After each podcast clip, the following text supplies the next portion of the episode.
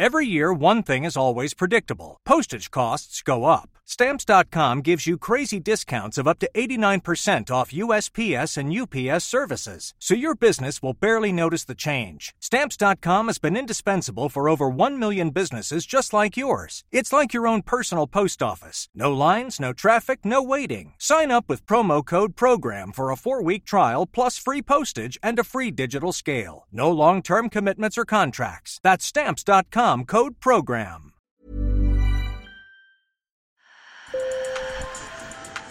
Bonjour. Hello. Hola. Marhaba. Sur le fil, Le podcast d'actu de l'AFP. des nouvelles choisies pour vous sur notre fil info. Cette semaine, les Taïwanais vont élire leur président. Le grand sujet de campagne, c'est la Chine, qui revendique la souveraineté sur l'île depuis trois quarts de siècle. De l'identité du candidat élu dépendra donc aussi l'avenir des relations entre l'île de 23 millions d'habitants et la deuxième puissance mondiale. L'enjeu dépasse ses frontières. Des tensions accrues, voire un conflit, impliquerait d'autres nations, à commencer par les États-Unis qui soutiennent Taïwan. Elles auraient aussi un impact économique mondial. Pour parler des enjeux de ce scrutin, des candidats en lice, j'ai appelé Dean Chen, la directrice du bureau de l'AFP à Taipei, et Catel Abivin, son homologue du bureau de l'AFP à Pékin. Sur le fil. 蔡英文总统的外交路线的确获得国际社会的它肯定。怎么会造成两两岸岸问题，这不是台湾海峡两岸，是太平洋两岸。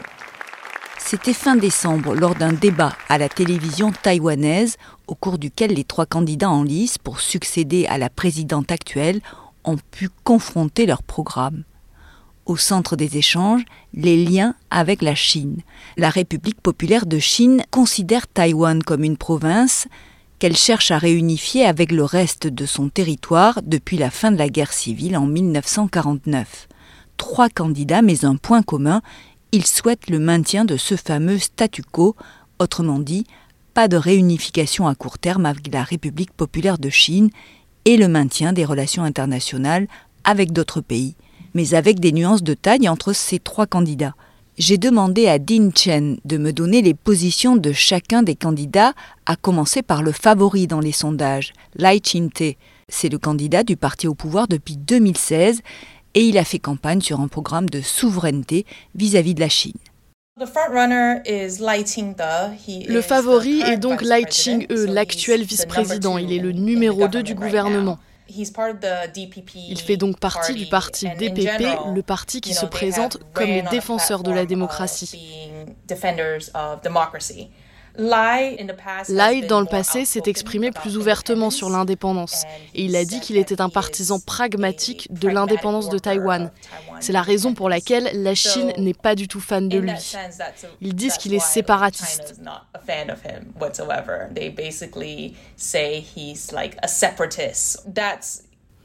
Lui affirme que ce scrutin équivaut à un choix entre la démocratie et l'autocratie, et si vous choisissez le DPP, alors notre démocratie s'épanouira.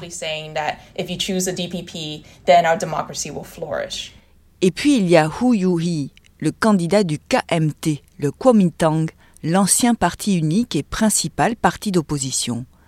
Même si officiellement Pékin se garde bien d'afficher une quelconque préférence, c'est ce candidat qu'elle préférerait voir élire, car bien plus favorable à un dialogue avec elle.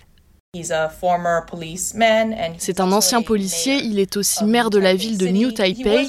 Il a été très populaire. Il incarne en quelque sorte les valeurs du KMT, à savoir favoriser des liens plus étroits avec la Chine, protéger Taïwan en maintenant le statu quo et en dialoguant davantage avec la Chine, afin de développer l'économie. Enfin, le petit parti du peuple de Taïwan bouscule un peu le jeu électoral. Son candidat, Ko Wen-je, attire davantage la jeunesse avec son discours qui se concentre sur la vie quotidienne des Taïwanais, leurs problèmes économiques ou sociaux. C'est un maire très très populaire. Son discours pendant la campagne, c'est de dire qu'il n'est ni le DPP ni le KMT et ne parlera donc pas des relations entre les deux rives du détroit. Il s'en moque. Il a donc suscité beaucoup d'enthousiasme parce qu'il y a des gens qui en ont assez de parler des relations entre les deux rives du détroit. Depuis des décennies, Pékin ne cesse de rappeler son ambition de réunifier l'île autonome avec la République populaire de Chine. Le président chinois Xi Jinping l'a répété lors de son allocution du Nouvel An. Sur le terrain, la Chine intensifie sa pression militaire. La Chine fait voler un grand nombre d'avions de chasse autour de Taïwan. Elle a aussi des navires de guerre autour des eaux taïwanaises. Le ministère de la Défense le signale tous les jours. Ces navires et ces avions de chasse accaparent l'attention et le temps des militaires taïwanais. Et les ballons qui survolent Taïwan, c'est la même chose. C'est une façon d'affaiblir les défenses de Taïwan d'une certaine manière. Mais certains disent que c'est aussi une façon d'orienter l'opinion des électeurs. En décembre, les Taïwanais ont vu voler dans leur ciel des ballons chinois qui ont franchi la ligne médiane du détroit entre le continent et Taïwan. Mais aujourd'hui, ils sont de plus en plus nombreux et passent directement au-dessus de Taïwan. Les experts en défense pensent qu'il s'agit d'une autre forme de guerre psychologique en 2022, la Chine communiste a même organisé deux manœuvres militaires simulant un blocus de l'île. La situation semble électrique, pouvant déboucher sur un conflit ouvert ou un blocus. Pour Pékin, la ligne rouge serait une déclaration d'indépendance de l'île. Or, selon les spécialistes de la région, personne, y compris l'Occident, n'a intérêt à ce qu'un conflit éclate, d'autant que Taïwan est le leader mondial de production de puces électroniques très sophistiquées. Din Chen m'a expliqué pourquoi. Uh, Un conflit à Taïwan serait dévastateur pour l'économie mondiale. Uh, On estime que les pertes seraient de l'ordre de 2000 milliards de dollars par an, et c'est une estimation basse dans l'éventualité d'un blocus et non d'une action militaire concertée. Ce serait donc dévastateur pour Taïwan, bien sûr, mais aussi pour l'Asie, compte tenu du fait que Taïwan se trouve au centre des principales routes maritimes vers l'Asie. Ce qui signifie que les conteneurs et les importations-exportations seraient très affectés. Et Taïwan étant un producteur de semi-conducteurs, cela affecterait également de cette façon l'économie mondiale. Cela signifie que nous n'aurions plus les puces dont nous avons besoin pour alimenter nos téléphones ou nos machines à café par exemple.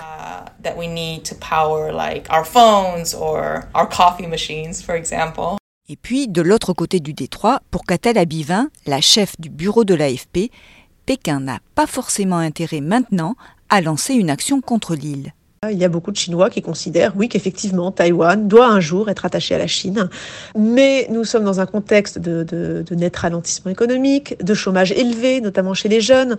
Donc, euh, les gens ont un peu euh, d'autres idées en tête que euh, la nécessité d'une invasion imminente de, de Taïwan.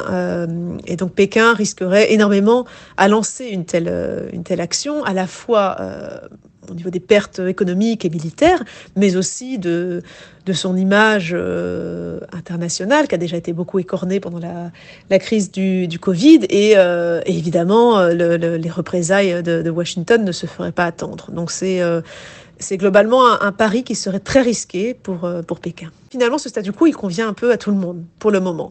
Alors évidemment, le gouvernement chinois continue avec son discours et continuera de dire que euh, la réunification est la seule option. Le discours de Pékin est de dire qu'il privilégie une réunification pacifique, mais qu'il se réserve le droit de euh, faire appel à la force si nécessaire. Donc euh, cette menace continuera de, de, planer sur les relations entre la, la Chine et Taïwan. Merci de nous avoir écoutés. Sur le fil revient demain. Si vous avez aimé cet épisode, N'hésitez pas à vous abonner sur votre plateforme préférée.